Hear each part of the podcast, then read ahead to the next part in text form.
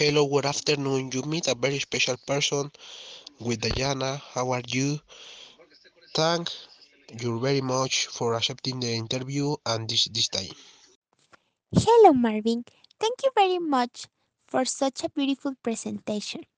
I am very well, very happy to be here on this occasion. What have been your favorite vacations? Excellent question. Without a doubt, my favorite vacation were in Acapulco last year in the company of my family. A very pleasant and comfortable environment, and the fact is that the beach is one of my favorite places. Watching the suns gives me a lot of peace. Bolseria to repeat the moment. What is the most beautiful memory you have with your family? This question moves me a lot because I have many memories with my family. One of them was when I turned 15 years and we all go together at Christmas, New Year, and we I am happy when we are all together. The laughter, the fun, the love. In my family there is never lack because it is very unique and that makes me enjoy every moment. What is your favorite movie and why?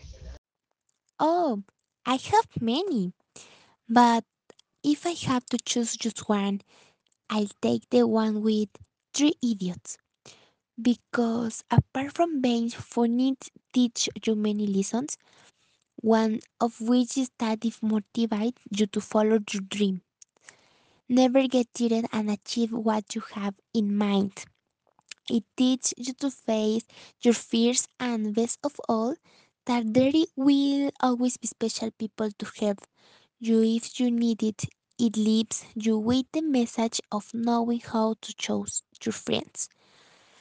It is definitely a very beautiful, funny, entertaining film that leaves many lessons.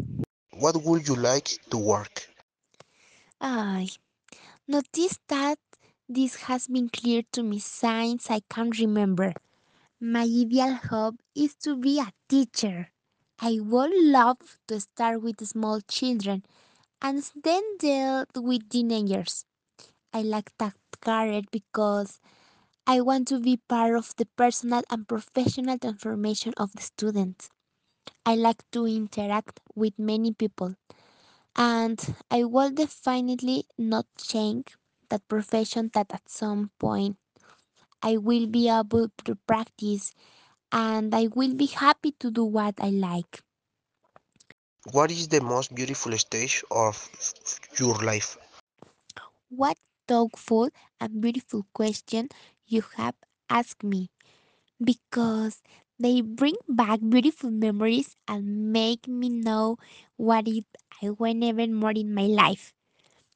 And with answering your question, the most beautiful stage was during the course of my high school because I met incredible people and I liked leaving high school with good memories despite everything. And apart from that, after graduating, I took an important step, which was to stay where I am now, preparing for a profession. Finally, I can give you as advice if you allow me that wherever you go, surround yourself with true friends, people who contribute positively to your life. Thank you very much, Diana, for the advice. That's good of you. Once again, thank you very much for your time and your value information.